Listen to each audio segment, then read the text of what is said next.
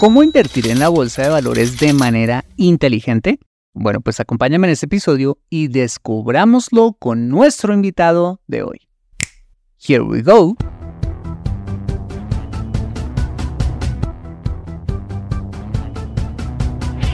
Bienvenido a Consejo Financiero, el podcast de finanzas personales donde aprenderás a manejar inteligentemente tu dinero, salir de deudas tomar buenas decisiones financieras y alcanzar una prosperidad sólida y duradera.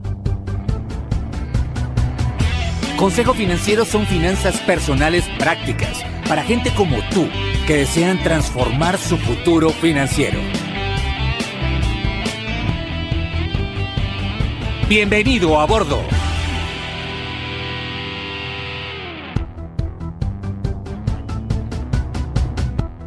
Hola, ¿qué tal? Yo soy Fernando Fernández y sí, esto es Consejo Financiero, tu podcast, tu programa de finanzas personales, donde aprenderás a manejar inteligentemente tu dinero, a salir de deudas, a tomar buenas decisiones financieras de consumo, ahorro e inversión y los principios para alcanzar una prosperidad sólida y duradera. Mira, tener educación financiera es un aspecto esencial para alcanzar tus objetivos de vida. Pues aunque tu profesión o área de conocimiento no sean las finanzas, casi todo lo que hagas en la vida involucrará dinero, por lo que necesitarás saber administrarlo inteligentemente para alcanzar cada una de tus metas financieras. En Consejo Financiero aprenderás precisamente a eso, a administrar inteligentemente tu dinero para alcanzar esos objetivos de vida. Y como siempre te invito a visitar www.consejofinanciero.com, donde podrás encontrar este y muchos más contenidos de finanzas personales que su seguro van a ser de utilidad para tu vida financiera. Asimismo, te recuerdo que puedes escuchar Consejo Financiero en Spotify, Apple Podcasts, SoundCloud, Spreaker o la plataforma de podcasting de tu preferencia y encontrarme en LinkedIn e Instagram. Bueno, muy bien, y sin más preámbulos, empecemos con el episodio de hoy. Bienvenidos a bordo.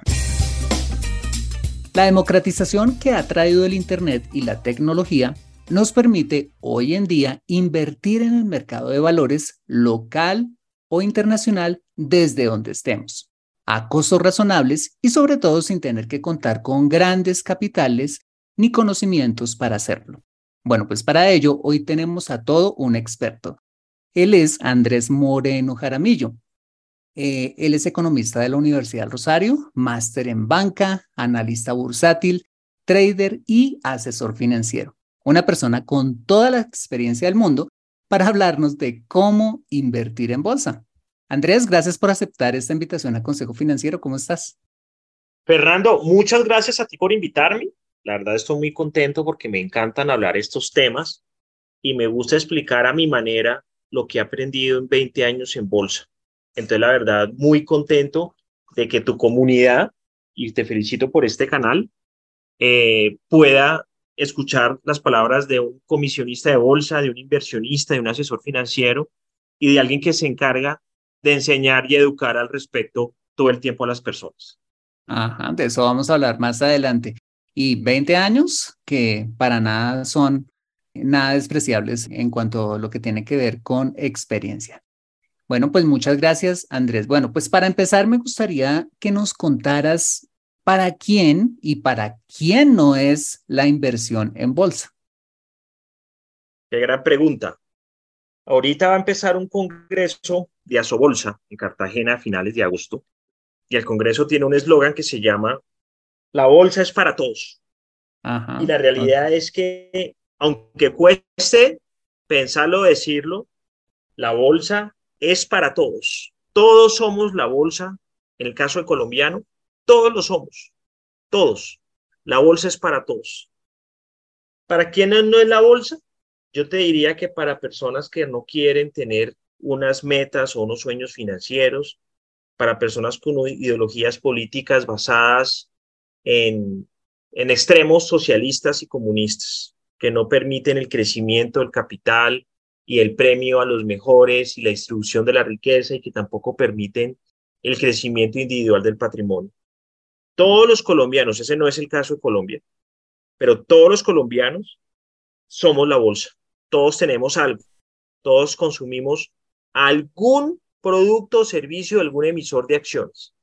Todos consumimos luz y por ahí ha pasado ISA. Todos comemos algo y por ahí ha pasado Nutresa. Todos hacemos algo mercado, inclusive los niños, y por ahí estado, hemos estado en el éxito. Absolutamente todos vivimos en casas, apartamentos y por ahí ha pasado Cementos Argos. Todos nos transportamos, grandes, niños, pequeños, y por ahí ha pasado Ecopetrol. En el caso del Grupo Energía Bogotá para los bogotanos, pues aquí estamos. En general, todos eh, tenemos algún tipo de protección en seguros y está Sura. Todos tenemos energía también con Celsia. Todos nos hemos puesto, hemos visto el logo de Fabricato o de Coltejer. en fin, todos conocemos los servicios del sector financiero, banco, grupo Aval, el GEA, vivienda, grupo Bolívar. Es decir, nosotros consumimos todo el tiempo la bolsa de valores como consumidores y adicionalmente como inversionistas también. Las personas que en promedio tienen más de 20 años, que ya trabajan, todos tenemos inversiones en bolsa, en renta fija y en acciones. Y todos de manera directa o indirecta tenemos acciones de Bancolombia, de Ecopetrol, de Sura, de ISA, de Grupo Energía Bogotá, eh, de Aval, de Bogotá, de Coffee Colombiana, todos. Entonces, en la medida en que tengamos conciencia de eso y sepamos que todo lo que pasa en la bolsa, lo bueno nos va a impactar positivamente y lo malo nos va a impactar negativamente, entendemos mucho mejor la economía del país. Entonces, Fernando, la pregunta es, la bolsa es para todos, no es para ricos, no es para la gente que ya acumuló mucho capital. La bolsa inclusive ayuda a formar capital mientras vamos aprendiendo. Perfecto. ¿Por qué no le contamos para aquellos que no lo saben? De pronto me parece importante que lo aclares. ¿Qué es la bolsa? La bolsa es un lugar donde qué? La, bolsa es un lugar donde se intercambian precios e información para poder, digamos, entre comillas, estandarizar precios y estandarizar reglas, eh, para que no sea, digamos, como una plaza de mercado eh, o como, digamos, el comercio donde uno regatea. En la bolsa se forman precios y se da información de valor. Entonces, cuando uno acude a una bolsa de valores y a, un mercado de capitales, uno sabe que encuentra seguridad, vigilancia, reglas de juego, profesionales y calidad de precios donde todos vemos los mismos precios. Es decir, la acción de Ecopetrol hoy vale lo mismo en cualquiera de las 17 comisionistas de bolsa porque todas se conectan a la bolsa. Así sea la bolsa de Nueva York, la bolsa en Londres, la bolsa en China, ellos que administran la información la organización, obviamente, las reglas de juego para que todos veamos exactamente los mismos precios y todos sepamos a cuánto se puede comprar y en cuánto se pueda vender. Y como es un mercado que mueve dinero, pues que tenga unas reglas bajo una supervisión y una vigilancia eh, y con unas destrezas de nosotros, los asesores financieros, con expertos que todos los días estamos poniéndole el pecho enseñando sobre finanzas personales y educación financiera a las personas. Ok, eso significa que yo, mm, eh, yo siempre he entendido la bolsa de una forma muy sencilla y es, es decir, es, el, es ese lugar físico o mm, virtual hoy en día donde hay unas empresas que cotizan sus diferentes acciones, bonos, etcétera, y hay unos inversionistas y hay unos intermediarios que les ayudan a unos y a otros a poner sus papeles, a invertir y unos inversionistas, personas naturales o jurídicas, para invertir en esos papeles que se ofrecen y se cotizan en la bolsa de valores, ¿no? No, es una gran explicación, digamos, ya cuando dice, ¿qué hago en la bolsa? Puedes encontrar ser socio de una empresa, las empresas van a buscar capital, a buscar colocar deuda, a buscar deuda. También uno como inversionista va a exponerse a renta fija, a renta variable, uno puede ir a hacer inversiones, pero claro que sí, por supuesto que sí. Ese es el mercado, es como ir a la plaza, donde encontramos compradores, encontramos vendedores. Lo que ocurre es que todo está bastante estandarizado para que sea más organizado. Mucho más organizado que en la plaza. Exactamente. Menos informal, claro, como se mueven tantas cantidades de dinero, las reglas tienen que estar claras. Súper claras, listo, muy bien. Si hay alguien, bueno, como este es un episodio, seguramente las personas que están escuchando este episodio es porque les interesa eh, invertir en, en la bolsa de valores, pues ¿Por dónde empezamos? ¿Cuáles son los aspectos que deberíamos tener en cuenta para, pues, para empezarlo a hacer? Hay muchas preguntas al respecto de cómo empezar, porque todos en algún momento tenemos esa duda. Y la razón es que como nosotros no nos enseñaron ni en el colegio ni en la universidad increíblemente a hacer inversiones y a pensar en finanzas personales, pues llegamos a nuestra vida laboral y, escucha, me estoy ganando una plata y ahora qué hago. Cierto, esa es la generalidad. Entonces, ¿cómo empezar? ¿Se necesita tener plata o esperar a tener 20 años? No. Podemos empezar con nuestros hijos desde pocos, poco monto, a través ya sea de operaciones directas en la bolsa o a través de fondos de inversión. Lo primero para empezar es entender que uno tiene que formar su capital durante su vida productiva y que no va a haber un gobierno o una empresa que te resuelva esa carencia de dinero que tú vas a tener si pierdes tu trabajo, si los ingresos no te alcanzan o ya estás viejo y no vas a tener cómo sobrevivir o cómo trabajar. Y eso toca construirlo en vida. Entonces, tener la conciencia, oiga, soy un ser ya productivo para la sociedad o vengo con unos ahorros que me dieron mis papás. Esto va a ser mi formación de capital a largo plazo para comprar apartamentos, para vivir, tener rentas pasivas, eh, para tener rentas vitalicias, para tener una protección para la vejez, para no ser una persona con bajos ingresos cuando no pueda trabajar, para prepararme para holocaustos, para tsunamis, para pandemias y adicionalmente tener un objetivo, un proyecto. Es decir, yo quiero invertir para acumular, para más adelante hacer una maestría, para un apartamento, inclusive decir, no sé para qué quiero, pero sé que esta plata no la quiero tener en mi cuenta de ahorros. Y ahí viene, pues, eso sí, lo más importante lo que yo recomiendo, el perfil de riesgo. Uy, ese tema del perfil de riesgo, pero no te me adelantes. Me parece importante lo que tú acabas de decir y es, primero tenemos que tener la conciencia de la gran responsabilidad que tenemos con nosotros mismos y con nuestra familia a futuro para poder tener un futuro financiero mejor.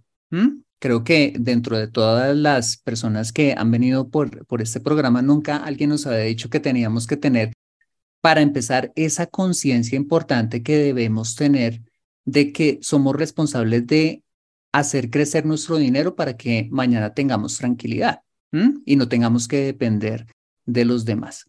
Muy bien, listo. Hablemos entonces, ya tenemos la conciencia. Ahora, ¿qué es eso del perfil de inversión? ¿Por qué no ahondamos un poquito más en ese tema de perfil de inversión que suena quizás algo sofisticado para lo que, los que nos escuchan? Es que es increíble, Fernando. En los colegios nos deberían enseñar eso, nos deberían enseñar, mire, esto es una tasa de interés, esto es un dividendo, esto es un riesgo. Usted cuando sale de esto, existe la bolsa, existe la información inmobiliaria, en fin. Pero no, no, no pasa, no pasa y uno no entiende. El perfil de riesgo es como la talla de la ropa. Si tú vas a ir a un almacén, una tienda, a comprar ropa, zapatos, tú tienes que tener muy claro ¿Qué quieres? ¿Qué necesitas en cuanto a tu talla? Si eres XS, si eres M, si eres L, si eres 34, si calzas 40. ¿Qué importa? No hay perfiles malos, no hay tallas malas. Pero tú tienes que saber qué es lo que quieres. Oye, quiero una chaqueta. O sea, no nunca va a una tienda de ropa a decir, ¿qué? ¿Cuál es el mejor abrigo? No, espere un momento. Señor, ¿cómo está? Quiero una camisa. ¿Cuál es la mejor camisa? Pues, señor, ¿y cuál es su talla? No, no sé. ¿Usted qué talla me pone? ¿O usted qué compraría si tuviera que comprar una ropa? No, espera un momento. Cada uno compraría algo diferente. Así como conocemos nuestra talla, nuestro peso, nuestros gustos alimenticios, así como conocemos quiénes son nuestros seres queridos, nosotros tenemos la obligación y la necesidad como seres humanos de conocer nuestro perfil de riesgo a la hora de invertir, porque no todo el mundo invierte igual, todos tenemos expectativas diferentes, todos tenemos eh, metodologías y relaciones con el dinero distintas, absolutamente válidas. Y algunos pensamos en una época que la mejor inversión es la que más renta. Y ahí es cuando nos equivocamos, porque la mejor inversión no es la más rentable. La ah. mejor inversión es en la que se compone con tu perfil de riesgo. Bueno, ¿y cómo sabemos cuál es el perfil de inversionista que cada uno de nosotros es? Bueno, excelente no hay una sola manera de verlo. O sea, no es como coger un metro con la talla de la ropa y decir, espera un momento, le venga, le mido la cintura y venga, miramos usted cuánto es que, cuánto le da la bota del pantalón o venga, le mido el pie. O, o mídase este, y, si le queda grande, pues le pongo uno más chiquito. No funciona así. Entonces, ¿qué hacemos? Variables que hay que tener en cuenta que son claves importantes. Lo primero, la edad. Nosotros cuando somos asesores financieros como Fernando, cuando estamos con un inversionista, lo primero que le preguntamos si no lo estamos viendo es, ¿de cuántos años tiene? Y la razón es que es igual que una cita médica. Cuando vas al médico, tú puedes llegar, no, es que me duele un brazo, es que se me cayó una oreja, es que estoy así embarazada de quién sabe cuánto, es que tengo dolor de cabeza. Pero antes de ir a tocarlo, pero un momento, ¿usted cuántos años tiene? ¿Usted qué preexistencias tiene? ¿Usted qué está tomando? Eh, ¿Qué le pasó? Sí, necesito saber cuál es su tipo de sangre, o sea, pero o sea, ni siquiera lo he tocado, pero necesito saber con quién me voy a meter. Lo mismo pasa en la asesoría financiera. Entonces, ese es el perfil de red. Uno, edad. No es lo mismo una persona de 25 años a alguien de 45 o alguien de 65. Lo segundo, ¿usted qué porcentaje de su plata va a invertir? O sea, si usted va a meter toda su plata, espere, sea conservador, porque si lo pierde todo, se jodió. Si usted va a meter un pedacito de su plata, si sea mucho o sea poquito, pues puede ser más arriesgado, ¿sí o no? Lo tercero, ¿cuál es su expectativa de inversión? No es que yo vine, aquí, Fernando, a duplicar mi plata. Uno le dice, pues no sé si lo puedo hacer, pero acá hay acciones. Pero también se le pueden desvalorizar. Pero no vea, yo quiero algo muy sencillito, algo que me cubra la inflación, algo que me, me dé mejor que el apartamento. Listo, se le tiene. Entonces, ¿cuál es su expectativa? ¿Cuál es su monto eh, y, su expectativa? Otro algo muy importante, ¿a qué plazo vas a invertir? O sea, no es lo mismo una persona que me dice, Andrés, tengo esta plata para invertir a 15 días, para invertir a tres meses. A que me digas, no, es que eso es para invertir a largo plazo. Entonces uno ya arma un portafolio diferente. Otra cosa que tenemos que tener en cuenta, ¿cuánto sabes tú de esto? ¿Tienes experiencia? No, es la primera vez. Entonces vamos suave, porque a medida que vamos invirtiendo vas a seguir aprendiendo. ¿Qué tan estables son tus ingresos? O sea, uno le pregunta, bueno, usted tiene esa plata, pero ¿usted está trabajando? ¿Usted está estable? O sea, si algo le llega a pasar, usted va a necesitar esta plata inmediatamente. ¿Por qué eso? Porque de pronto la persona invierte en lo que no debe y después tiene que sacar a ejecutar unas pérdidas no deseadas. Ajá. Entonces necesitamos que la persona tenga muy claro cómo está su, su vida. O sea, yo digo, oiga, usted quiere invertir esto, pero ¿cómo estás de deudas? ¿Cómo estás de gastos? ¿Tu plata te está sobrando? Eh, un poquito. Todo eso forma el perfil de riesgo y eso lo hacemos expertos como Fernando, como los financial planners de Scandia, donde nos sentamos la persona y le decimos, venga, cuéntenos su intimidad financiera porque necesito saber usted qué es lo que necesita.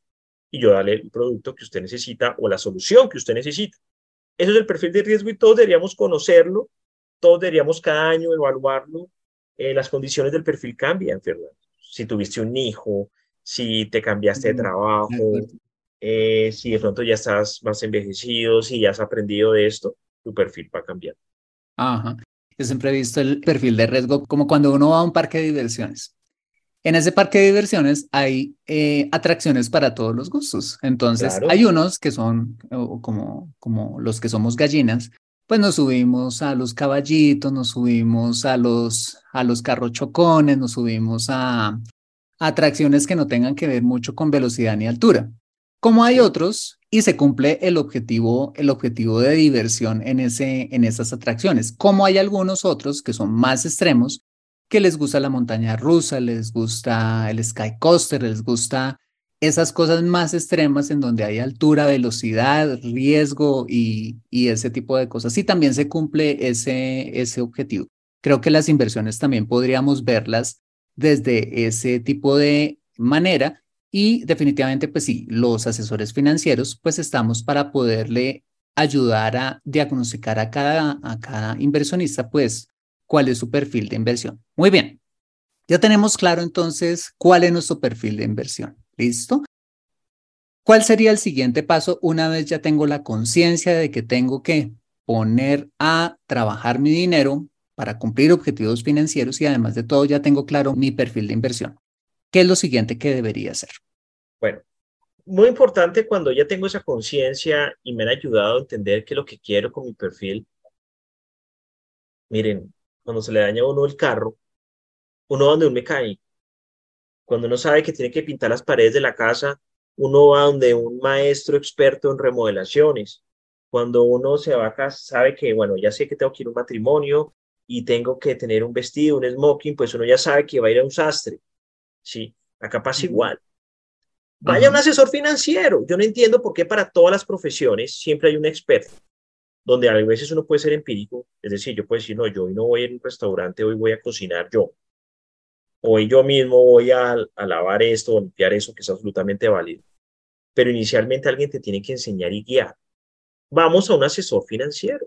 Tenemos que ir donde un asesor financiero, porque el asesor financiero te puede oír, te puede dar soluciones, te puede enseñar y sobre todo eh, puede evitar que tú cometas cualquier cantidad de errores con personas piratas, con personas que no tienen absolutamente ni idea de esto y se la pasan ofreciendo servicios financieros. Entonces, eh, lo primero, yo les diría, vamos a un asesor financiero. Y aquí estamos, estamos en la red, nos pueden encontrar, ¿sí o no, Fernando? Así es. Ok. Perfecto, listo.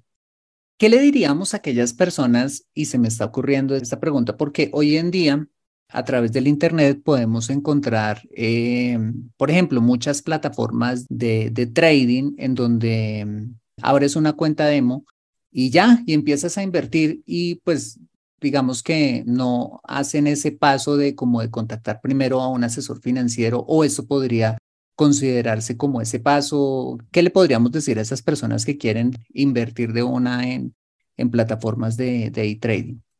Yo les digo que eso es como cuando uno coge un carro y no sabe manejar y se va a ir a Cartagena en carro. Despacio, piano, tranquilos todos. Miren.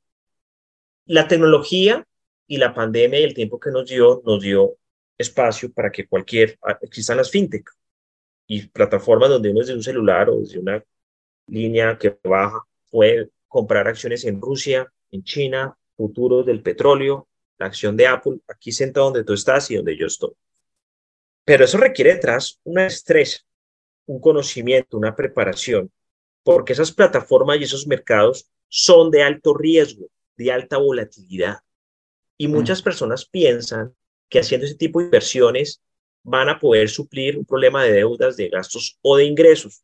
Y no es así. No es así. De acuerdo. Entonces, la razón o, el mensaje que siempre le doy a la gente es, mire, si usted quiere meterle 5 mil dólares a las criptomonedas, 5 mil dólares al Forex, 5 mil dólares a la acción de no sé qué, Nasdaq, métale esos 5 mil dólares. Pero ¿sabe qué? Si usted le va a meter 5 mil dólares es porque su portafolio vale 50 mil. Usted ese tipo de inversiones no puede meterle más del 10% de su plata. Y si quiere ser muy arriesgado, listo, métale el 20%. Si usted me muestra que tiene 40 mil dólares en portafolio de inversión, vaya, métale 5 mil a las criptos pero no al contrario. Lo que veo con la gente es que tienen dos mil dólares, piden prestados tres mil y meten los cinco mil para querer ganarse 40 mil. O sea, todo mm. al contrario, y así no funciona. Afortunadamente, una cantidad de personas pícaras y tramposas en el mercado de capitales se han encargado de hacerle creer a la gente que así es. Miren, nadie crea algo para que uno se vuelva rico, Fernando. Nadie crea algo para que te vuelvas rico. La riqueza y la abundancia financiera depende de lo que tú hagas con tu dinero y lo que tú aprendas, no lo que un tercero haga con eso. De acuerdo. Nadie te va a contar el secreto. Yo soy trader profesional. Yo hago operaciones en bolsa, tengo un equipo, tengo un algoritmo después de 20 años dándole a esto. Y cada vez le meto menos a la pantalla. Nadie cuenta el secreto de cómo es. Mira, entonces que me cuente en los alimentos Coca-Cola, cómo hace sus recetas, cómo hace la Coca-Cola, no la cuentan. Cuéntenos entonces en tecnología, Amazon, cómo hizo su tema logística, no lo cuentan. Eh, Microsoft, que me diga cómo hizo Office, no lo cuentan. ¿Cómo es el algoritmo de Apple o de Google? No lo cuentan. Ninguna industria cuenta su secreto. Ah, pero la financiera sí. Entonces, el por el gancho de la, sí, por el gancho de la rentabilidad, aprovechan la inocencia de las personas para tumbarlos. Entonces yo les recomiendo, les recomiendo mucho cuidado con ese tipo de plataformas. Esa no es la solución. Eso es lo último que uno tiene que hacer. Es decir, si usted quiere un problema financiero, quiere empezar a invertir, si tiene bien sus buenas deudas, conoce sus gastos, los controla sus deudas, tiene buenas deudas y tiene una generación de ingresos importante que le permite generar capacidad de ahorro e inversión, en ese momento miramos inversiones, usted cómo puede ir acumulando y un pedacito métalo en la bolsa. Por supuesto que sí. Compre acciones, compre fondos, bájese de una plataforma, tiene derecho, aprenda. Pero primero, tenga la casa lista. Si usted no tiene su casa arreglada en finanzas personales, no se ponga a bajar plataformas. Se volvió más un ludópata que un inversionista. Sí, exactamente. O sea, la inversión en mercado de valores no es, no es como jugar la lotería, que es quizás a veces lo que eh, la gente piensa que es este, este maravilloso mundo. Entonces, pues mejor no nos saltemos al asesor financiero, pidamos primero la asesoría para al final hacer esto que, que finalmente todos queremos hacer, pero pues que definitivamente requiere preparación y asesoría. Hola, soy Catherine Sosa, oyente de Consejo Financiero, y quiero contarte de un nuevo proyecto en el que Fernando ha estado trabajando por meses. Y es en su primer curso online de finanzas personales. Este es un curso completo donde no solo nos enseña a diagnosticar y a organizar nuestras finanzas personales, sino además las estrategias prácticas para construir riqueza a través del emprendimiento la inversión en el mercado de valores, los bienes raíces, el forex, la inversión en startups y mucho más. Si quieres apuntarte a un descuento del 30% en el lanzamiento de este curso, ve a www.consejofinanciero.com y da clic en el botón Lo quiero. Hablando precisamente de los activos en los cuales se puede invertir, ¿Qué activos, en qué activos o en qué tipo de activos podemos eh, invertir en, en, el, en el mercado de valores? Que son muchos. Y creo que ya has mencionado algunos de ellos. Claro que sí. Digamos que lo más popular siempre son las acciones. Es bastante aspiracional tener un portafolio de acciones porque uno siente eh, que tiene la acción de Bancolombia, Ecopetrol, de Amazon, que tiene el ETF. Y está interesante porque pues es un tema de mercadeo y uno dice, yo puedo ver la acción de ISA, sé que es Bancolombia, pero también uno puede invertir en el mercado de valores en dólares, aprovechando los mercados derivados para invertir en dólares o en monedas. Uno puede invertir en renta fija, puede meterse o a fondos de inversión o directamente en títulos que se mueven en la bolsa todo el tiempo. Eh, puede meterse también en productos con renta fija garantizada, como los repos, por ejemplo, títulos de corto plazo, de largo plazo. En general, uno puede también irse a través de plataformas de crowdfunding en la bolsa, como lo es Ascenso, ir a financiar proyectos y productos eh, de tecnología o de alto riesgo, ¿sí? En fin, uno puede armar portafolios y puede exponerse al riesgo que uno quiera. Obviamente, lo más conocido en las bolsas son las acciones, es mucho más fácil hacer el seguimiento, son muchísimo más comerciales, pero eh, sobre todo las personas naturales son más de acciones, pero también las empresas, las instituciones pueden exponerse a renta fija, a coberturas o a otro tipo de mercados. Coberturas me refiero a que yo puedo cubrirme la subida del precio del petróleo o de la caída, puedo cubrirme la caída del precio del oro, puedo caer, cubrirme la caída del precio del gas natural. Es decir, cuando cae un precio de un activo, no quiere decir que todo el mundo se quebró, que mucha gente ha comprado seguros, que esas son las coberturas, para precisamente evitar que esos problemas los golpeen. Ok, listo. Ya dado este contexto y en medio de tanta oferta de productos financieros, si alguien dice, bueno, Andrés, yo quiero empezar a invertir, ¿cómo hacemos para escoger en medio de esa góndola tan llena de productos financieros? ¿Qué, qué recomiendas tú? Fernando, digamos que si alguien me dice, Andrés, quiero invertir o quiero invertir, pero la plata me entra en noviembre, yo le digo, espere un momento y en noviembre hablamos. Yo no sé en noviembre cómo va a estar el mundo. Y nuestro discurso de asesores financieros está cambiando todo el tiempo de acuerdo a las condiciones. Que no sabemos de aquí en noviembre si hay una guerra, si Colombia se acaba, si hay una hipermega inflación. Nadie sabe con todo lo que está ocurriendo en el mundo. Hoy, como estamos hoy, todo prácticamente está para invertir. O sea, es difícil encontrar un momento en la sociedad y en el mundo, por ciclo económico, en que todo está para invertir. ¿Cómo así, Andrés? Sí, tasas de interés en Colombia en máximos desde el año 1999. Esa vaina no la había visto esta generación y las tasas están ahí y toca aprovechar seguramente un año más de estas gran cantidad de tasas al alza y una cantidad de acciones que están arriba, perdón, una cantidad de títulos de renta fija que tienen muy buenas tasas de interés y que no las van a bajar prontamente y que en el momento en que las bajen va a haber una valorización en los fondos de inversión. Okay. Dos, tenemos un mercado accionario en Colombia regalado, tirado, al descuento. Está a precios del año 2005-2006, de la bolsa más barata del planeta. Que toca tener paciencia, sí, que no sube, sí, que Petro, sí, pero es lo más barato que puede haber. Encontramos un dólar que estaba hace 10 meses, hace 9 meses a 5.120, que todo el mundo no hace sino comprar, Fernando, y nos llamaba a decirnos, me voy del país a 5.000 antes de que eso llegue a 10.000.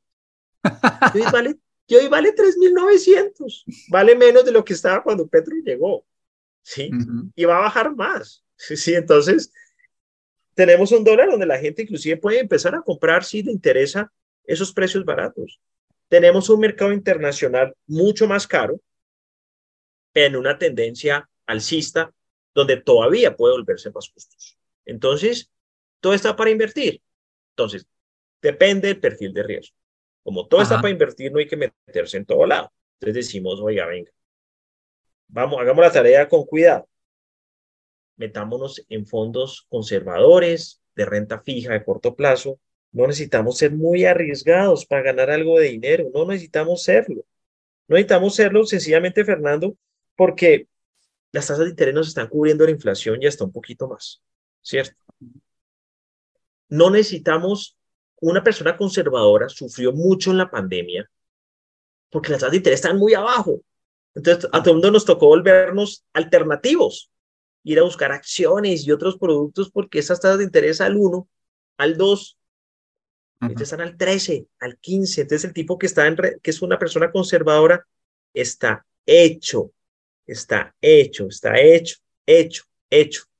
Tiene mm. excelentes, excelentes tasas de interés. Una persona moderada también está hecha porque tiene la renta fija y tiene acciones la posibilidad de invertir aquí en Colombia y, aún fondos eh, a unos precios muy atractivos, en especial Colombia.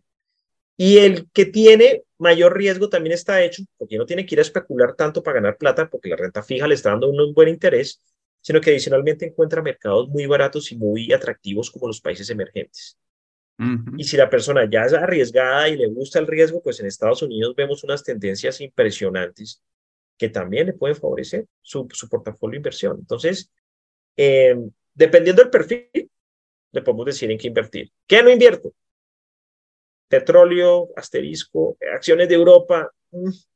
Y bueno, ahí vamos viendo qué, qué desafíos hay en el mundo, pero por lo pronto la mayoría de fondos están para invertir. Creo que ahí, como bien lo decíamos hace un rato, es súper importante, eh, como lo decías ahora, el perfil de riesgo y sobre todo la asesoría de un buen profesional que te diga precisamente lo que tú nos acabas de contar, en qué cosas sí, en qué cosas no, en qué proporciones y eh, dependiendo del riesgo que cada inversionista pues quiera asumir, ¿no? Bueno, vale. ¿Qué análisis? Eh, sé que eso también es un tema bastante, bastante amplio, pero me gustaría que le contaras a, nuestra audiencia, pues, qué análisis podemos hacer a la hora de mirar cierto tipo de activos. digamos, no sé, quizás queremos eh, invertir mm, en una acción como, como Apple o una acción como Bancolombia o Ecopetrol. ¿Qué deberíamos verle a ese activo para considerar que es un, un buen activo para invertir? ¿Qué, qué análisis deberíamos hacer? Creo que sí hay dos tipos de análisis que uno hace para las acciones, que son el análisis fundamental y el análisis técnico. El fundamental es, haz de cuenta cuando vas a conocer a alguien cómo son sus sentimientos. El análisis técnico es si es bonito o si te atrae toca tener las dos. Toca tener, es una combinación. Uno cuando va a conseguir una pareja, es claro que tiene que tener unos sentimientos y unos proyectos afines de uno. Por supuesto, tiene uno que, que es una persona que no choque con uno, que tenga algunas características y aptitudes que no le parecen atractivos y que son atractivos, de hecho. Y también tiene que tener contenido físico, visual. O sea, no tiene que parecerle atractiva a su pareja. Pues porque de eso se trata también. Las dos. Eso es análisis fundamental y análisis técnico. Análisis fundamental es analizar los números, analizar cómo está el ciclo, cómo está el sector, eh, si, si tiene potencial de crecimiento y si en esos momentos el activo se encuentra a un buen precio, que puede tener potencial, pero ya el precio está altísimo. O puede tener no potencial y el precio está muy abajo. Entonces uno tiene que tener una combinación, precio actual y potencial. Y en análisis, análisis técnico, o sea, yo no consigo que alguien compre alguna acción sin ver una gráfica sin determinar soportes y resistencias, pisos y techos, sin determinar de dónde viene el precio, qué tan volátil es, eh, qué ha pasado en el, en el, pasado, no digo en los últimos 20 años, pero sí en los últimos 3 o 5 años, y por qué no últimos 10, qué está pasando en el día a día. O sea, el análisis técnico nos muestra objetivos muy claros, miedos muy claros a tanto al alza como a la baja. Es como con tu pareja, no, esta persona me encantan los sentimientos, no necesito ni verla. Estamos a ciegas acá en mi caso, no, espera un momento, es, es importante que la mire, también es importante, sí, o sea, o, o al contrario, no, qué mujer tan linda o qué tipo tan espectacular, ya, me caso, no, espera un momento, examínele también lo que tiene por dentro porque pronto se desarma. Entonces, eso, eso pasa igual. Toca ver una gráfica porque usted no se va a casar a ciegas con nadie, ni tampoco eh, por algo que usted vio le va a parecer ya, ya, ya, ya, sencillamente porque la persona también tiene sentimiento. Las inversiones son iguales en acciones.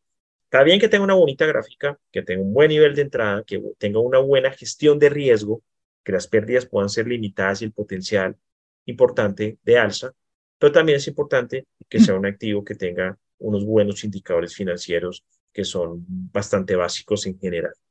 Ah, bueno, y eso me lleva a la siguiente pregunta, y es, ya creo que nos acabas de contestar ¿en qué momento podemos comprar un activo? Que sería cuando está a precios atractivos y ya bien nos lo acabas de contar, pues en este momento pues la renta fija, eh, las acciones colombianas pues están a muy buen precio y tienen un gran potencial de valorización. Pero bueno, si las cosas salen como esperamos o como el inversionista espera que salgan y empiece a valorizarse, ¿cómo saber cuándo vender? ¿Sí? Porque eh, podemos entrar como en, como en ese enamoramiento de esa acción o de ese activo, de ese fondo o, o lo que sea, que nosotros vemos que sube, sube, sube y pensamos ingenuamente que ese activo va a subir por siempre, pero pues esto está alejado de la realidad. ¿Cómo sabemos cómo, en qué momento vender? No, claro que sí. Definitivamente, una de las decisiones más importantes, uno dice, ¿cómo, cómo compro? ¿Cómo empiezo? Y ya cuando uno se metió, hizo, listo, me metí. Y ahora, carajo, ¿cómo me salgo? ¿Cuándo me salgo? Que es lo más importante. Entonces, si no tiene objetivos claros, es mucho más sencillo. Los objetivos pueden ser de diferente índole. Ya alcancé la rentabilidad esperada. Ya alcancé el monto esperado. Ya alcancé el tiempo suficiente.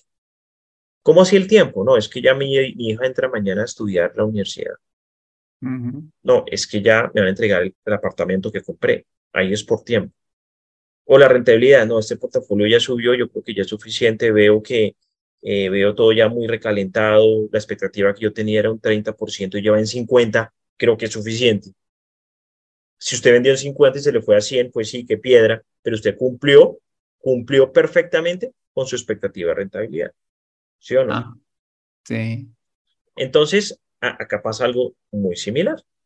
Toca tener una combinación entre todos esos factores que te llevan a decir, yo creo que ya es el momento de retirar. Un asesor financiero te ayuda. Si tú me dices, Andrés, mira, hoy el dólar que estamos grabando esto está a 3.920, bajo, vendo mis dólares, yo le digo, pues no es el momento. No es el momento, pues porque ya se te bajó una cantidad, más bien está como para comprar a ver si rebota un poquito al alza, ¿cierto? No diría. Entonces el asesor te ayuda a, a mirar cuál vale la pena. Si otros dicen, mira Andrés, yo voy perdiendo plata, pero vale la pena que ejecute la pérdida, no, mira, la verdad es que esto va a seguir perdiendo, o cuando habían las acciones de Avianca y Pacific Rubiales que no les decía, mire viejo, esto no tiene ni pies ni cabeza, vaya tomando utilidades. En ese orden de ideas, claro que sí. O sea, nosotros, digamos, te ayudamos a, a tomar, a mejorar la toma de decisiones de inversión. Em, pero, pero, pero es mejor o se facilita la toma de decisión cuando sabes qué lo que vas a hacer. Hay gente que dice, no, yo se lo voy a retirar hasta que esto se va a acumular a largo plazo hasta que ya me pensione. Válido, muy válido. Listo, ahí entran las famosas emociones de la codicia y del temor, ¿no? Podemos estar tentados por la codicia cuando vemos que nuestro activo financiero sube, sube, sube y llegó el momento de, de poder salir bien y no lo hacemos porque, porque queremos ganar más. O lo mismo está el sentimiento del temor cuando vemos que el activo financiero empieza a bajar, bajar, bajar y nos salimos y estamos liquidando una pérdida. ¿Qué le podríamos decir a nuestra audiencia en torno al manejo de esas emociones? Sí, de acuerdo, mira. Las personas normalmente en Colombia y en el mundo, cuando son inversionistas novatos, tomamos decisiones al revés. Es decir, si un activo está cayendo, dice, no, yo no vendo, yo no ejecuto la pérdida. ¿Por qué? ¿Por qué no? Y si se cae más, no, de malas, para mis hijos, queda esto para mis hijos. Dice miércoles, pero uno sí debería vender si la expectativa de pérdida se ha tocado. Es decir, yo, yo te digo una cosa, tú coges ahorita un bus, un Transmilenio, y vas para el norte, y el Transmilenio coge y hace así, da la vuelta, y empieza a irse hacia el sur, hacia el sur. ¿En qué momento te vas a bajar? No, yo no me bajo. Porque no averiguas si es que está haciendo una oreja o va a devolverse a una estación para coger otra ruta o si cogiste el que no era. Y en Colombia también, sobre todo lo he visto, hay utilidades, de una vez cogen la plata. Ven un ahorro, de una vez cogen la plata. Es decir, dejamos que las pérdidas corran y las ganancias las cortamos así. Y toca hacer todo lo contrario. Es todo lo contrario. Es tener un plan de decir, oiga, tengo este portafolio, pero si esto me cae acá, yo, me, yo no me aguanto esto y me voy. Uno cuando vende uno, una posición, cuando vende, uno, cuando alcanzó mi precio mi rentabilidad objetivo. Vale. Dos, cuando tengo un costo de oportunidad. No tengo que salir porque tengo otro, otra inversión o porque tengo otra propuesta, o porque voy a meterme en otro fondo. Tres, porque tengo una emergencia. O sea, pasó algo así y las condiciones cambiaron mías. Cuatro, porque el activo en el que invertí o las condiciones en las que estaba cuando invertí ya cambiaron. Ya no me gusta. Vale. Cinco, cuando ha bajado a un nivel que a mí ya no me interesa, que ya veo que puede empeorarse. Entonces, uno ahí toma la decisión, ¿cierto? Entonces, mientras tanto, ¿para qué vende? ¿Para qué vende? Hay personas que dicen, no, yo no vendo porque es que yo subí un 30% del portafolio de acciones y Zaina se duplicó. Perdí, perdí, perdí. Yo no, no, se no perdió. Usted dejó de ganar. Su expectativa de rentabilidad ya fue suficiente. Es válido que tome esa plata. Que después siga subiendo, usted tiene que olvidarse de eso porque usted no es adivino. Pues si todos operamos mirando el pasado, pues todos somos millonarios. Usted tiene que tener una estrategia muy clara para saber en qué momento entra, cuál es su stop y en qué momento toma utilidades. Uy, espectacular. Eso me parece súper práctico que responde suficientemente la, la, la pregunta que te acabé de hacer. Bueno, pues les cuento que Andrés es profesor de Creana y tiene unos cursos precisamente muy interesantes. ¿Por qué no hablamos un poquito acerca de esos cursos que nuestra audiencia en Colombia y en todos los países de Latinoamérica donde nos escuchan pueden ir y pueden tomar algunos de sus cursos? Claro que sí, Fernando. Creana es una gran plataforma de educación financiera, o no educación financiera, educación en general. Es una plataforma de cursos online peruana. Es lo que llaman una EdTech, educación tecnológica. Y en pandemia me llamaron y me dijeron, ¿por qué no hace usted unos cursos de bolsa? que son cursos pregrabados donde uno le da a la gente unos cursos, unas nociones muy básicas de cómo empezar a invertir. Hay dos cursos, cómo invertir en la bolsa y herramientas para aplicar, eh, digamos, los conocimientos en la bolsa. Eh, ha sido un éxito total, ha sido uno de los cursos más vendidos en Creana, más de 18 mil estudiantes, hecho por un colombiano, que Creana es peruana. Obviamente ya tienen profesores argentinos, mexicanos, chilenos, escogieron un colombiano para hacer ese curso y es uno de los más vendidos. El curso vale 50, 60 mil pesos, yo qué sé, pero es un curso que quedó muy bien hecho, muy bonito, muy práctico.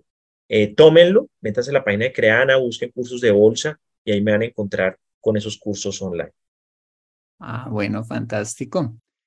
Bueno, si alguien quiere saber más de ti o tomar, bueno, pues alguno de tus cursos, pues ¿dónde te pueden encontrar? Bueno, adicionalmente hago mentorías personalizadas y financieras. Soy coach financiero. Me pueden encontrar en las redes sociales como arroba Andrés Manía, por mi nombre Andrés Moren. Andrés Manía, en Twitter Andrés Manía, en Instagram Andrés Manía, un canal YouTube divino Andrés Manía, en LinkedIn Andrés Moreno Jaramillo, en TikTok Andrés Manía 2. Entonces, estamos en todas las redes dando contenidos, dando reels de valor, contenido gratuito para mejorar las prácticas en cuanto a ahorro y la inversión. Y pues bueno, lo que necesiten con muchísimo gusto.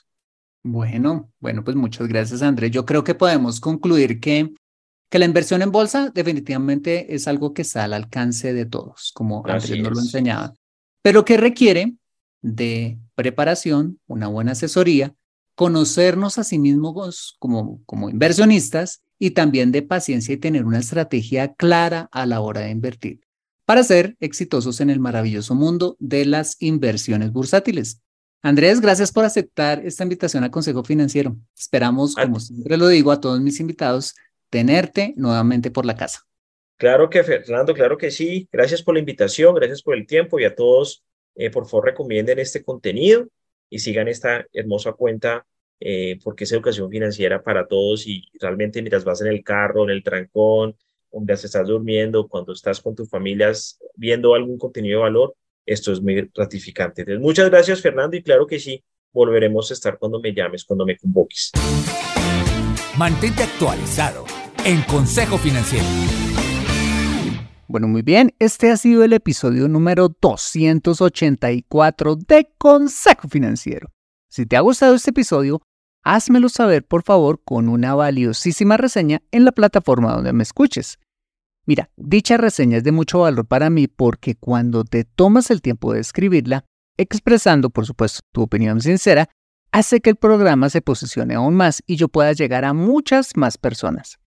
Asimismo, eh, te invito a compartir este episodio a través de tus redes sociales como Instagram o WhatsApp con tus contactos, familia o amigos a quienes consideres les sea útil este episodio para su vida financiera y personal. Bueno, muy bien, yo soy Fernando Fernández, tu asesor financiero y anfitrión de este programa. En la edición de este podcast, José Luis Calderón. Muchas gracias por compartir tu tiempo conmigo de regreso a casa, haciendo la lonchera para tus hijos, recibiendo un delicioso masaje de espalda o donde quiera que estés y recuerda. Consejo Financiero son finanzas personales prácticas para gente como tú que desean transformar su futuro financiero. Nos vemos, o mejor, nos escuchamos con más de Consejo Financiero el próximo lunes a las 5 pm hora de Colombia o Perú 4 pm hora de Ciudad de México. See you later.